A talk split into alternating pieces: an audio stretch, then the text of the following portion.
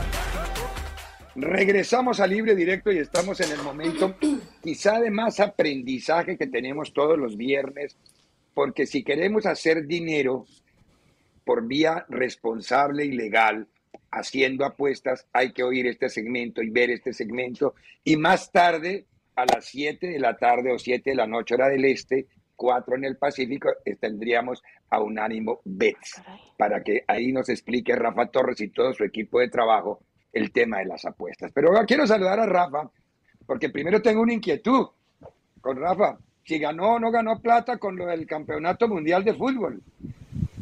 ¿Ganó o no ganó, Rafita? ¿Se le fue bien o no le fue bien? Porque creo que Argentina invitaba a apostar por Argentina. ¿Cómo estás, Rafa, querido? Bienvenido. Ricardo, ¿cómo estás? Diego, Eli, saludos a todos. Sí, sí nos fue muy bien, la verdad. De hecho, hoy parte del show se va a tratar de hacer un recuento de cómo nos fue en el Mundial por fases. La primera fase, la de octavos, cuartos, semifinal y final. Pero hablando exclusivamente de Argentina, nos fue muy bien. Recordemos que antes del Mundial decíamos que era la selección que más había avanzado de dos años para acá. Terminando la Copa América, la favorita número 12 y empezando el Mundial ya era la número 2. Cuando perdió con Arabia Saudita bajó a la 9. Ahí comentamos que era justo el momento para apostar porque estaba en las 950 y volvió a regresar hasta la 2 eh, antes de que eliminaran a Brasil. Y en la final eh, llegaron empatados, tanto Francia como, como Argentina. Y eh, los picks que dimos, que yo creo que todo el mundo los veía venir, fue en la final gol de Messi, gol de Mbappé Ambos equipos anotaban, obviamente, y el over de 2.5 goles. Todo se cumplió, los cuatro, los cuatro picks se cumplieron. Entonces, realmente ya vamos a hablar de detalle al rato en el programa, pero en cuestión de apuestas salimos arriba de lo esperado y en general nos fue muy bien.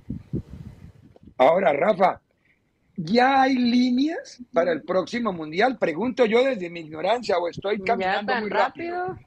No, mayor, falta mucho. Sí, sí, ya, ya están. Ya ah, están las, líneas del próximo mundial. Sí, ya están. Eh, salió eh, como favorito Francia en más 500.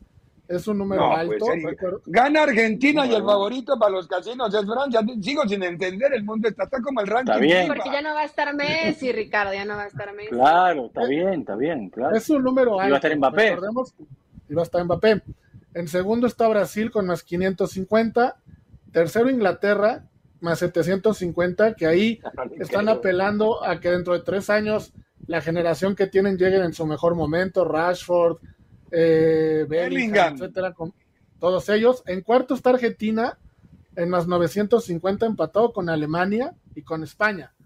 Luego sigue Portugal y ojo, el número 10 es Estados Unidos, en más 1900. Primera vez en la historia que una selección de CONCACAF está en el top 10 de favoritos para ganar un mundial. Falta mucho, pero es la primera vez en la historia que esto pasa.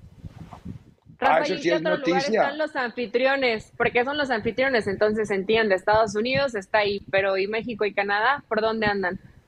México está en el lugar 15, Eli, te saludo con mucho gusto, que es un lugar normal para México. es bien, bien, gracias. a ver, ¿cómo debemos entender esa frase? A ver, ¿fue en serio? ¿Fue sarcasmo? Fue... ¿Cómo la debemos entender? Siempre ha estado ahí. Los favoritos es que entre el 15 y el 20 ahí se ha movido México desde siempre, ¿no? Y Canadá, yo creo que a los casinos les da igual que sea anfitrión porque está en el lugar 35. Entonces Canadá no le ve ninguna posibilidad. Qué horror, qué horror a, Rafita. Bueno, ¿para qué más? ¿Quería, ¿Tenía algo, Diego? Dale, dale. Sí, sí, sí, yo tengo un par de cosas. Primero, Rafa, eh, mándale un saludo desde acá de parte mía a la voz de Las Vegas que está hoy ahí en el show con usted. Dígale que lo aprecio. Eh, que esta tarde, a las 7 de la tarde, sale Soccer Bar. ¿Eh? y que le voy a responder ahí también a él. Y si no está en el canal de YouTube, lo pueden escuchar ahí está la respuesta también a, la voz de la Vega y a todos los que me escribieron por lo de la selección argentina, siempre con buenos deseos. Así que mándele mi saludo de, mi parte. Eh, vamos al fútbol mexicano, vengamos aquí próximo mundial. O sea, estamos hablando de la Copa Sky, antes los resultados, todo.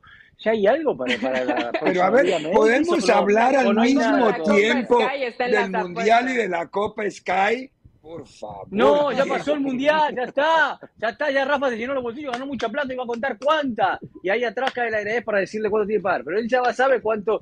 Hoy va a contar eso. Ahora hay que seguir ganando plata y ir para adelante. Mayor que ya no podemos apostar en el mundial. Tenemos que buscar algo nuevo ahora.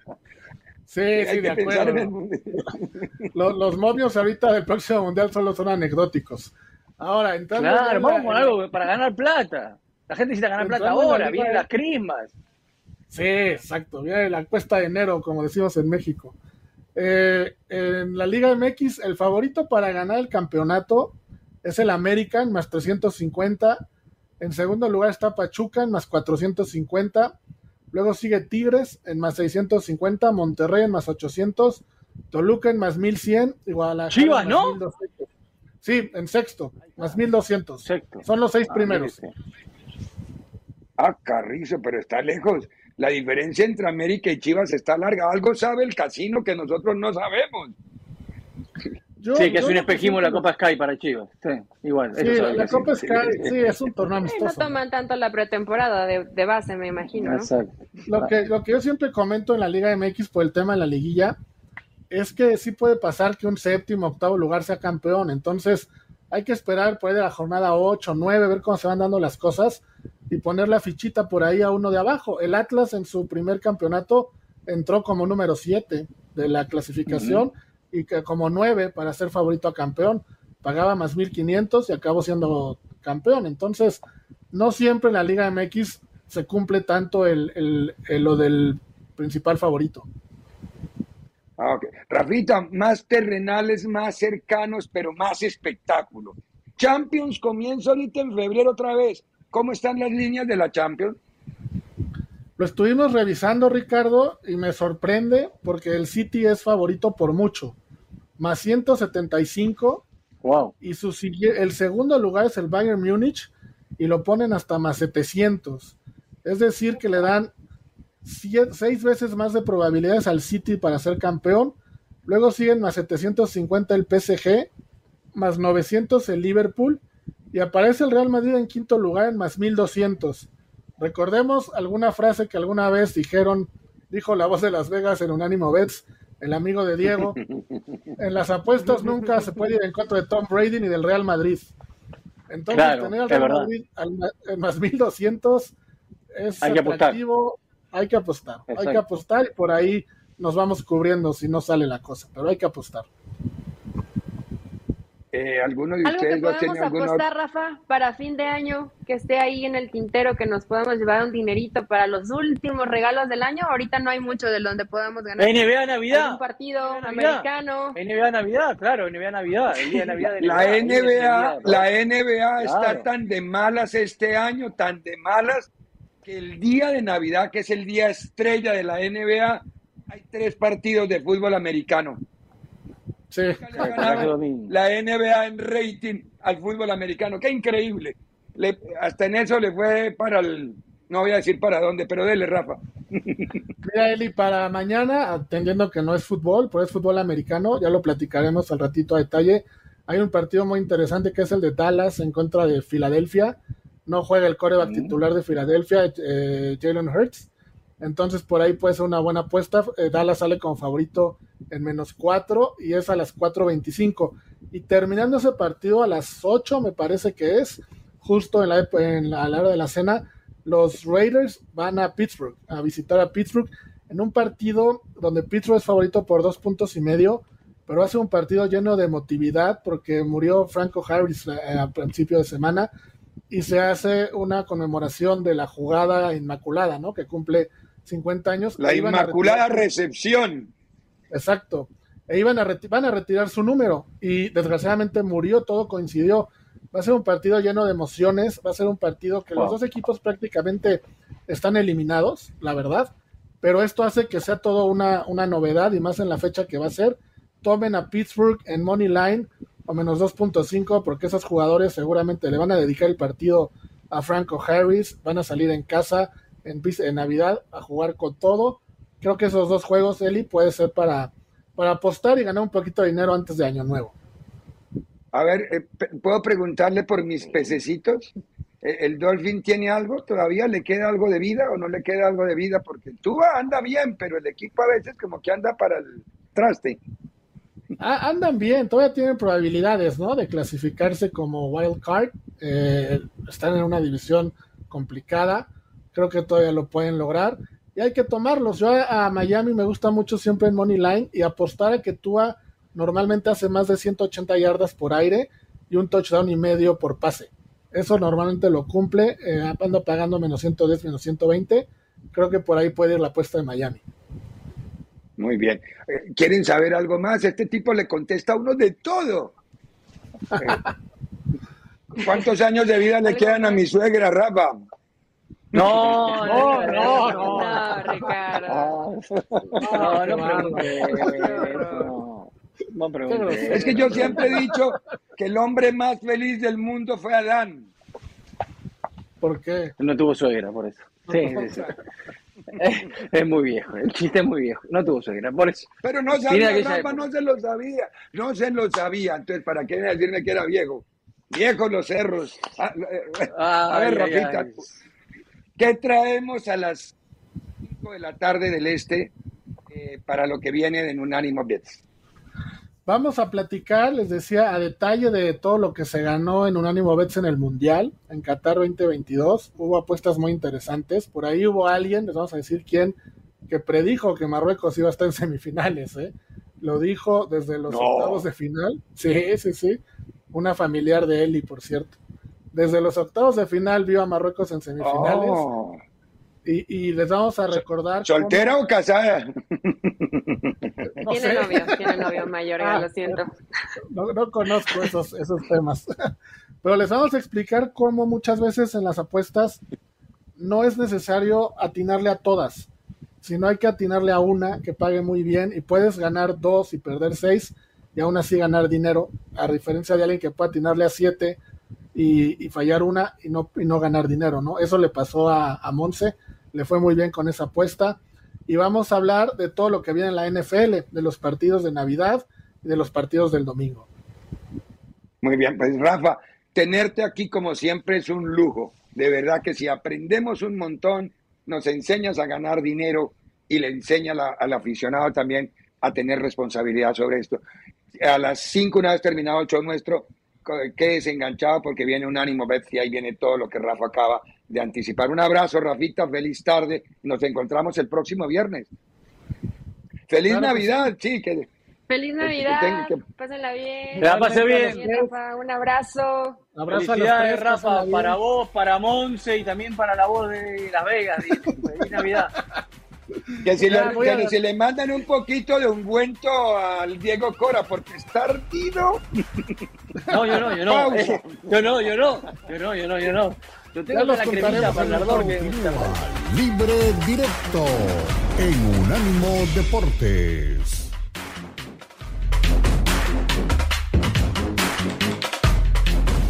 Unánimo Deportes Radio. Somos Unánimo Deportes, el poder del deporte y la cultura latina.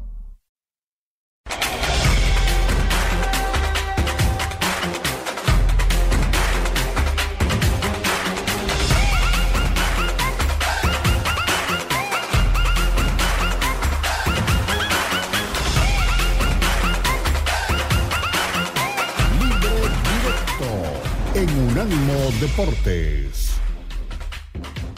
Regresamos libre directo, Unánimo Deportes, Unánimo Deportes Radio, nuestras plataformas digitales, nuestra página de unánimodeportes.com y nuestra aplicación de Unánimo Deportes. FIFA puso a consideración para que el público eligiera los 10, puso a consideración los 10 mejores goles que ellos seleccionaron y el público elegía uno. Queremos ponérselo a consideración a ustedes y luego les contamos cuál fue el ganador porque ya hubo ganador. Pero arranquemos, señor director. Salem Al-Dawsari de Arabia Saudita fue el gol que fue nominado, uno de los primeros goles nominados por la Federación Internacional de Fútbol Asociado FIFA. Lindo, el que le hizo a Argentina. Sí, señor, en toda la orilla del área. En Argentina no le, no le querían hacer penal, entonces se pararon todos así, miraba y eludió como a tres y saca el remate y la cambia, la cruza de palo. Es un, es un lindo gol ese. La verdad que es un lindo gol. Ese fue el. No, este, este no, este es el Richarlison. Al director este el otro que, que estaban, pero no importa. Este, este es el vamos, sí, este es el, gol a Serbia, el gol de Richarlison que ganó la votación al final. Pero bueno, ya se adelantó el director, entonces nos tocó irnos por la ruta. Ah, este es el que hablaba Diego ahora, el gol de Aldausari, que es el gol que fue considerado como el número, no, no, no sé en qué puesto quedó, quedó en segundo, me dice Eli. Eli me dijo que fue el segundo, lugar de la, sí, sí, fue el segundo de la elección. Y aparte que fue muy temprano en la Copa del Mundo, entonces fue de los goles lindos que nos regalaron rápidamente en este mundial. ¿Vieron la expresión de De Paul como poniendo las manos diciéndole no patee? Ustedes están mirando la expresión de De Paul. Les manda no patees, no patees, no patees, no patees. Y el balón ya iba camino de, de, la red. Bueno, Richarlison, Richarlison, Brasil contra Suecia es el 2, que ya este fue el que ganó, ya lo vimos es este fue una tijera espectacular. Contra Serbia. Ese no fue un pase de Vin, no fue el pase de Vinicius. Sí, que Vinicius se le entrega y él, él se autohabilita primero y después remata. Ese es el gol que quedó en la primera posición. Pero también había... dos lindos goles, Richarlison, porque el otro es frente a Corea, en la jugada previa que lo levanta el cabecita, ¿Se acuerda? Empieza la jugada, la descarga, la pared. Este. la jugada. Sí, fue un golazo. Exactamente. Ese... Frente a Corea. Nunca se este supo. Frente a Corea. Contra Corea, este exactamente. Sí. Este es el que dice Diego. Bueno, el cuarto nominado que quedó como tercer lugar es este, el bombazo que metió Gapco, el jugador de Holanda-Ecuador. Fue notable desde donde le pegó y la forma como se la mete. Ceballos es que el arquero de Ecuador, sí. Ceballos con B larga, ¿no? Porque el nuestro es Ceballos con B Cody Gapco, pegándole eh, de ahí afuera. La, cruza, la pelota baja de una manera increíble, ¿eh? Baja de golpe. exacto, fue, un bombazo impresionante. Luego, un golazo, pero un golazo. Yo sé que a México le dolió, pero fue así. El gol de Enzo Fernández para el 2 a 0 del partido de México frente a la Argentina. Primero porque venía ya que ese gol, partido... Ese gol, Ricardo, aparte del bombazo de Enzo Fernández, lo que tiene es una jugada previa que también es interesante. Porque el toque de Messi. Exactamente, Argentina lograba tener profundidad cuando ibanaba la jugada que viene entrenando siempre ellos, que es empezar desde el fondo, bascular de derecha a izquierda, izquierda a derecha, para soler terminar de izquierda metiendo un centro hacia la derecha, porque ellos consideran los entrenadores que el perfil mejor para recibir la pelota de Messi es ese. Cuando la pelota viene de izquierda hacia derecha, también favorecía a Di María jugando por izquierda. Bueno, eso es lo que han entrenado muchísimas veces eh, para el fútbol, ¿no? para los partidos. En esta jugada, Enzo Fernández en realidad lo que hace es cortar la jugada, porque la jugada seguía con un centro de Enzo Fernández hacia el sector izquierdo que lo vimos muchas veces hacerlo a De Paul y a otros jugadores, un centro bombeado cortito para los que entran por el otro lado. Aquí se tuvo confianza, enganchó y le pegó, ¿no? Sí, claro. Eh, y sobre todo partiendo en la zona izquierda, un tiro de esquina corto, Messi que la recibe.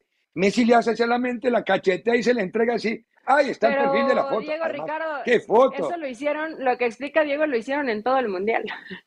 y ya lo venían haciendo, ¿no? En las eliminatorias. O sea, ya tendrían que haberlo más o menos conocido, pero ahí se anima Enzo y a partir de ahí se gana su puesto titular. Este gol me parece que le significa la total confianza para, para Scaloni. Igual fue un lindo gol. ¿No está el de mi querido Luis Chávez? No está en el, sí estaba en el conteo, eh, ¿no? sí, sí, también claro que sí, pero despacito, despacito. El siguiente, Vincent, Vincent Aboubacar de Camerún, se lo hizo a Serbia también, que fue, ahí lo vemos, bañó al arquero, le tenga, vaya y recójala la piola, el de Aboubacar de Camerún a Serbia. Y ahora sí, el tan reclamado y aclamado, que yo pensé que iba a ganar porque dije, si es votación popular, México se va a volcar todo a votar. Yo no sé si no se enteraron o no le avisaron, pero el de Luis Chávez, eh, señor director, pónganos el tiro libre de Luis Chávez, que tenemos dos versiones, además de ese que era el del mexicano, hay dos versiones del gol. El de Luis Chávez, el tiro libre para que la pelota terminara. Este fue. Dale. Este fue un mundial, Ricardo, este fue un mundial con lindos goles realmente. ¿eh? Hubo buenos goles en esta Copa del Mundo. O sea, es una Copa del Mundo donde hubo más, más goles que en otra, por eso el goleador termina con 8, que es Mbappé, Messi con 7, debido obviamente a una cantidad de penales que ahora se cobran por el VAR, ¿no? Que en otro, que en otro claro, claro. el VAR, eh, es que sin, VAR no había tantos penales, de acuerdo. Exacto, por, eso, por eso desde el 2018 y en este mundial son mundiales de más goles y los próximos también seguirán teniendo más goles porque una de las cosas que se cuida es esa y es generar eh, ¿cómo se llama? Eh, el divertimento que le gusta a la gente el gol, porque hay muchos que disfrutan solamente los goles. Si no dices el partido es aburrido, 0 a 0 no existe el fútbol, ¿no? Para mucha gente. por eso muchos no querían a Marruecos y a Croacia. Si no había goles, no había diversión. ¿Usted se imagina el Mundial de Estados Unidos? no hubo gol cuando, cuando Marruecos y Croacia, medio estadio se va, dice, esto es aburrido, no lo vengo a ver, se va, si no hay goles, claro. Bueno, después venía el gol de Chávez, después vino el gol de Mbappé, que fue el gol que le hizo a, Polonia. a Polonia. A Polonia. Exactamente. Muy lindo gol. Luego, luego el de Neymar a Croacia y luego el del Corea. Ah, ese para mí es un golazo. Sí, sí. es un golazo por la jugada que el tipo hace. Por la jugada que el tipo. Este es el de Mbappé. Este es el de Mbappé. El de Mbappé. Es decir, el único que no hubo fue el de Chávez. Muy bueno. Qué notable, qué bueno. El de Chávez no salió. pero bueno, eh, Mbappé sí. Ahí está. no, no, no, ese es el del árabe. Ah, no, hombre. No, no, no, no. no. El que esté de verde no quiere decir que sea mexicano. No, hombre. Este, vamos, dice Chávez. vamos, todavía este. Por fin. Se había batallado el director, no se preocupe. Se, había, se había confundido por los uniformes. El director se vio con el verde. Ah, pero fue un lindo gol. Y además fue un mundial con, con goles de primerísimo nivel, más allá de los penales. Y eh, Ricardo Ahí está Neymar. Que a lo mejor para algunos la mejor final. El de Neymar igual fue muy bueno, el individual. Eh, fue un mundial de muchas emociones, de dramatismo absoluto. Creo que pocas veces podemos ver en una Copa del Mundo tanto drama en los últimos minutos como lo que lo regaló esta Copa del Mundo, ¿no? Bueno, a Argentina le empatan dos partidos en el minuto casi 90. Claro, este es el gol del coreano. Este es el gol de Pei Sun Hu. El de Pei Sun Hu que se lo hizo a Brasil. Ajá, pero de, tiro libre se creo que fue, ¿no? En la salida del tiro libre, sí. Después, después hubo otros partidos también que terminaron así, en los últimos minutos con goles, hubo muchos. 172 goles se convirtieron. Necesitaba un gol, etcétera. O sea, hubo dramatismo hasta el final de los partidos. Uruguay también. Fue parte de lo emocionante. Uruguay, lo mismo. Bueno, el mismo México, ¿no? Ese gol de Luis Chávez eh, lo estábamos gritando todos porque te acercaba la posibilidad de avanzar de, fase de grupos. Si a México le quedó faltando un gol, el, gol por el que de Luisa dice que no se clasificó, que, que, México su fracaso no fue fracaso porque que le quedó faltando solo un gol. Qué, manera de hacer análisis. Eso fue culpa, eso fue culpa también de Messi, porque no los clasificó haciendo un gol más para que los clasificara. Sí. Porque le cobraron posición adelantada. Porque erró el penal, ¿ves? Ahí está, ¿ves? Que, viste, esa es culpa de Messi también. Eso por lo que los tiene ardido, ¿ves? A mucho. Es la culpa de Messi. Si hubiese hecho ese gol frente a Polonia de penal, ¿ves que es un pecho frío para patear penales? Qué bárbaro. Una cosa loca. Este cuento nos Qué horror. Francia, ¿no? Pero bueno, esta fue la selección. Creo que los goles estuvieron más o menos bien. A mí me, me hubiera gustado que el segundo gol de la final de Argentina o el gol de, Argentina contra Croacia, el segundo, hubiera quedado. me parece que fue una jugada notable de Messi. El para de Di María, el de Di María, está bien. Sí, sí. El Y el de la jugada de Messi tendría que también. haber estado. El El de la jugada de Messi sí tendría que haber estado. al mejor gol en cuanto a jugada colectiva y ese se lo hubiera llevado Sí, a Argentina es que yo creo que hay Francia. el el Sí. criterio de los mejores goles es muy individual, es, de la, es del momento, no de las jugadas en muchas ocasiones.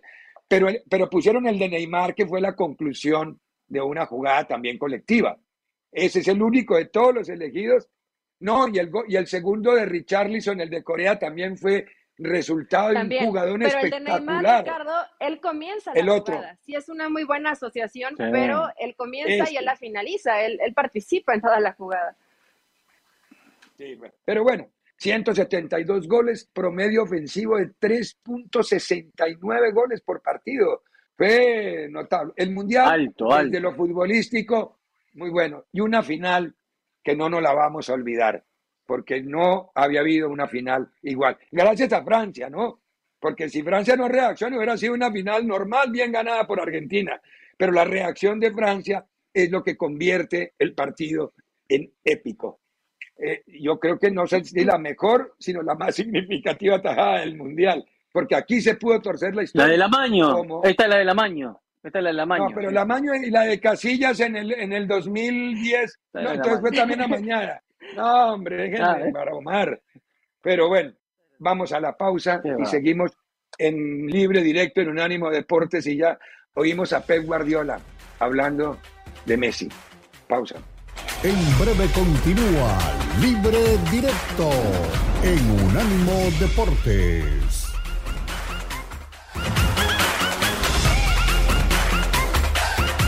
Unánimo Deportes Radio.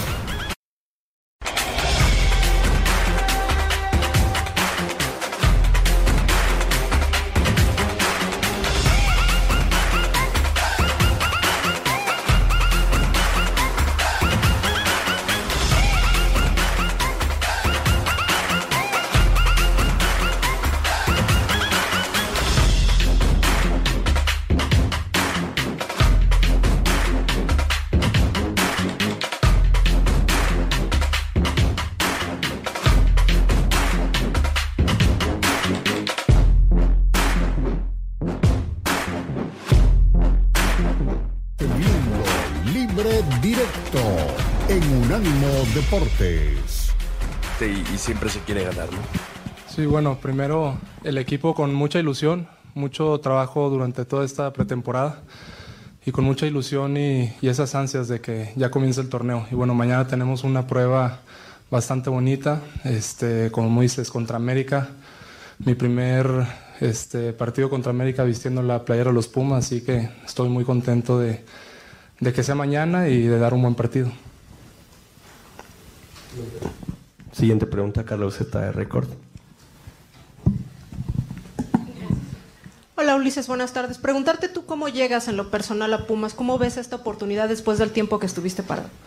Buenas tardes. Bueno, con, con mucha ilusión, muy contento, la verdad. Me he preparado mucho para, para esta oportunidad, me siento listo y con muchas ilusiones para, para el inicio del torneo. Mauricio Domínguez de W Deportes. ¿Qué tal Ulises? ¿Cómo estás? Fabricio Domínguez para W Deportes. Preguntarte, los resultados no se han dado ¿no? en estos primeros partidos de, de pretemporada, que quizá pues también se, son más mediáticos por cómo se ha desarrollado esta Copa por eh, México, pero ¿cómo se viven estos resultados dentro del eh, vestuario? ¿Le preocupa, ¿Les preocupa a ustedes, a, a los jugadores eh, que han platicado con Rafa Puente sobre, sobre estos resultados?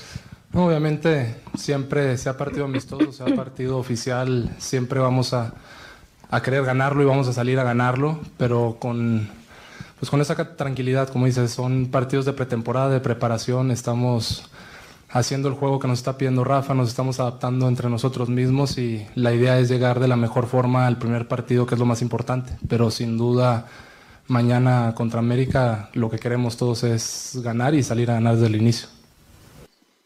Muy bien.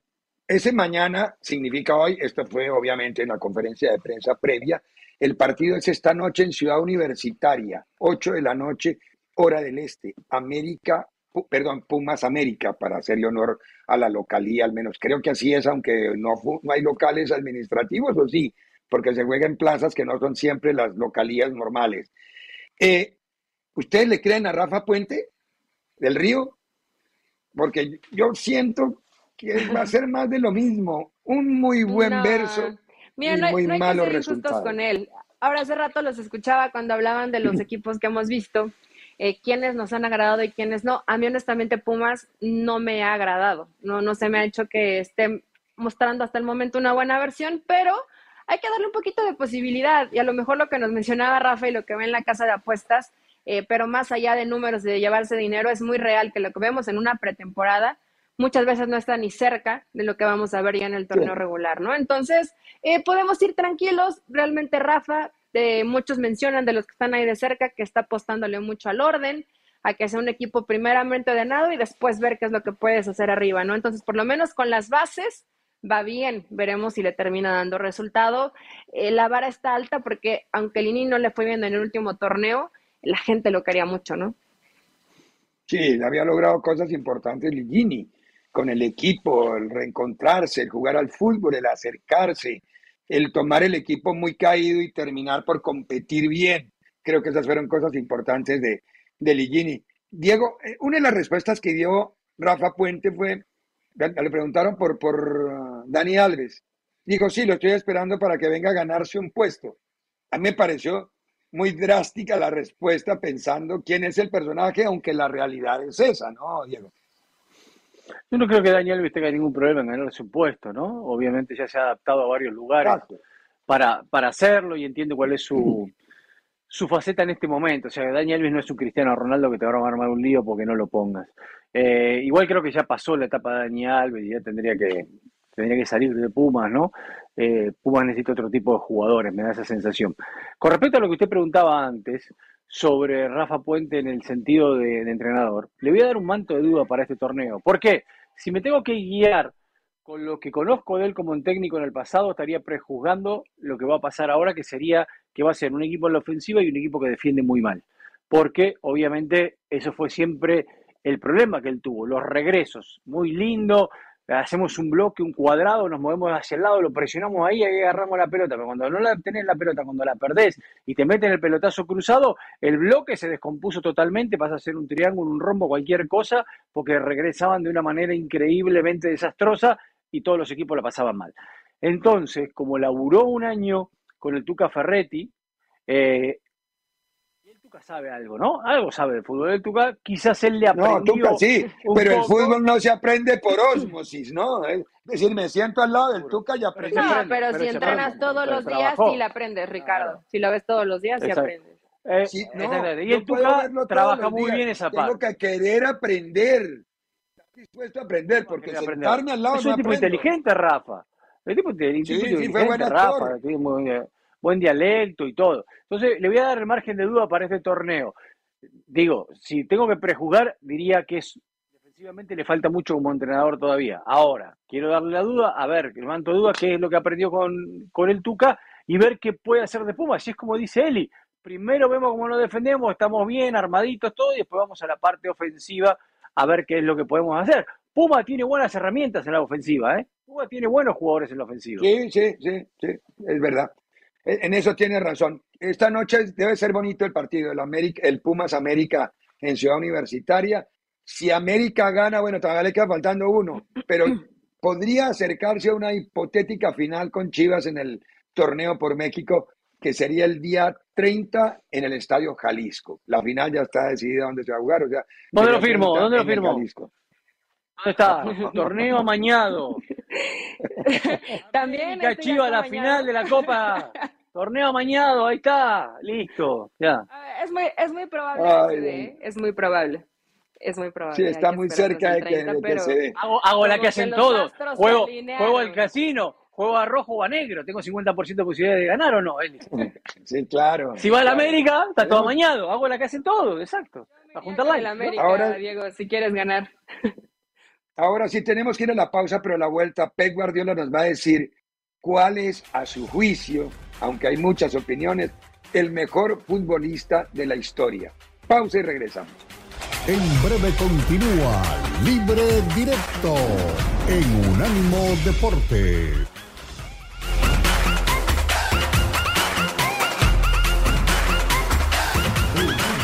Deportes Radio. Somos Unánimo Deportes, el poder del deporte y la cultura latina.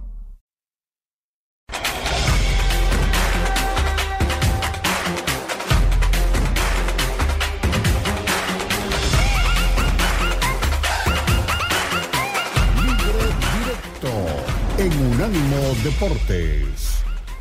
that he's there with the greatest all the time.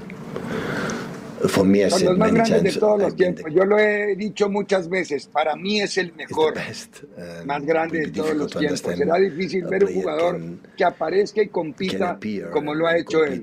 Pep Guardiola hablando de 50, Lionel 70 years, Pelé, example, En los pasados or, 15, 17 años, pero la or, uh, gente you know, vio a. Pelé o a Maradona him, Bueno, a él lo vio, la gente puede decir because que es they favorito, porque normalmente esa es su, uh, opinión y es muy subjetiva, But, cercana. uh, Sentimental. on the other side, Pero por otro lado, si the no hubiera World ganado el Mundial, la about opinión sobre what he lo has que él ha for the hecho por el mundo personal del opinion, fútbol o mi that, uh, opinión personal sobre el jugador que es, did- would not change absolutely no hubiera cambiado So, absolutamente nada. Sin embargo, es normal. La gente depende y dice lo que cree de, de lo que and pasa. of course, Lo evalúa según los resultados. Y por supuesto que 15 para él es una. Última muestra de una carrera absolutamente increíble. Es la respuesta que daba Pep Guardiola. Entre otras cosas, ¿Sabe, equipo Ricardo? ganó ayer 3-2 en la Carabao al Liverpool y se clasificó a la siguiente ronda en un partido muy bonito, muy rico, muy intenso, eh, donde Darwin al final votó la posibilidad del empate. Hablo de Darwin Núñez en el equipo de Liverpool. Dígame, Diego. Usted sabe que eh, un día, esto lo cuenta Julián Álvarez, una nota que le hacen el otro día. Un día eh, estaba en el vestuario del Manchester City, recién llegado, muy nuevo él, no hablaba con nadie, y entra Pep Guardiola y empieza a hablar con los futbolistas mientras se cambiaban del Mundial, ¿no? Entonces empieza a hablar que el Mundial, que esto, que empiezan a, todos a debatir y a tener un intercambio de ideas sobre cómo iba a ser la Copa del Mundo. Entonces, entonces Haaland le pregunta a Pep Guardiola, le dice, ¿quién va a ganar el Mundial, Pep? Y Haaland lo señala a Julián Álvarez y le dice, ven él que está sentado ahí atrás y que no habla porque es nuevo y todo. Bueno, él va a ser el próximo campeón del mundo, le dijo. Esto lo cuenta el propio Julián Álvarez en una nota que le hace ESPN en Argentina. Y todo, veo como, eh, eh, Julián, o sea, eh, para, para eh, introducirlo aún más, felicitaciones, vas a ganar, y diciendo no bromas y todo dentro, dentro del propio vestuario por lo que había dicho Pep Guardiola. Y mire, finalmente no se equivocó, Pepe. Sí. A, a mí me gustó mucho Argentina, siempre peleé por Argentina, pero también reconozco que cuando perdió con Arabia Saudita me pasó lo de los casinos. A mí se me cayó en ese momento mucho y dije, caray, A todos, todo lo a que todos, pensé- a todos. No, yo Bueno, creo que a todos, Ricardo. Imagínate, Sí, es pero- tremendo sufrimiento. Sí, pero Y sobre todo Hijo, en el partido pero- contra México, que aunque terminan ganándolo, vienes con esa presión de decir, este lo teníamos que ganar. No porque México te haya puesto contra la cuerda, sino por el mismo estrés de Argentina que sabía la impresión que había dado en ese primer partido. Es que él y los Sí. jugadores reconocen que el partido contra México fue una final, que fue la primer Sí. final De de las seis que jugaron. fue la primera de las Exacto. seis que jugaron después. Porque ahí fue- fueron seis finales todos después. reconocen eso. Todos los partidos Y yo considero finales, que si. México se animaba más en el segundo tiempo, lo liquidaba Argentina. Porque las dudas, como el gol no llegaba, las muy dudas en el alambre Argentina. Además, por eso es que De Paul, De Paul salió gritando en el video algo que no es reproducible tampoco. Todos me querían voltear, todos me querían voltear y no pudieron. Porque el partido de Paul contra México fue deplorable. Deplorable. Fue pero terrible. fue el peor. Lo aguantó. Una Copa del Mundo. que es el que tiene que hacerle una, Ricardo. un- un- un- una adoración especial de Paul. Yo de otro, te- yo de otro técnico lo cambia. No, pero ¿sabe qué, Ricardo? ¿Usted se dio cuenta de se algo con De equivocó. Paul? en- Usted se- Otamendi tuvo fue para mí uno de los mejores jugadores que tuvo. Argentina. Sí. Para mí, después de Messi, creo que viene Otamendi y Julián. ¿Sabe eh, cuál es el problema eh, en el tema de Paul? Si usted se pone a analizar y lo ve bien, el tema es que no tiene un reemplazante natural. Por eso De Paul jugó todo lo que tuvo que jugar, a, lesionado y todo, y cuando salía De Paul, el cambio era un cambio de sistema, no era un cambio de jugador. De, porque de acuerdo, entraba de acuerdo. un volante de contención para cambiar un sistema de juego en un parado táctico porque no había un reemplazante natural. Por eso el chico del gol, eh, ¿cómo se llama? El del golazo contra Enzo México, Fernández. olvidé. Enzo, Enzo. para mí, él es más cinco, pero terminó también siendo ocho. Siendo un volante mixto. Y él es un, do- un cinco, de doble todo. cinco. Claro, claro. Él, él- cuando- el otro día que era un cinco y todo el mundo me miró con cara de que está loco. Le dije, es un cinco, no inventen. Pero bueno, se acabó. Entra Paredes, Tenemos que- entra Paredes, él, él se iba. Jugó más de 8 Exactamente. Pero seis. Se nos, acabó, se nos acabó el tiempo. Colombo en la producción, que hoy está muy activa en la de los Chao. chats. Eh, ¡Feliz Navidad! que les partan, eh, ah, que les- que Este fue el podcast de Libre Directo, una producción de Unánimo Deportes.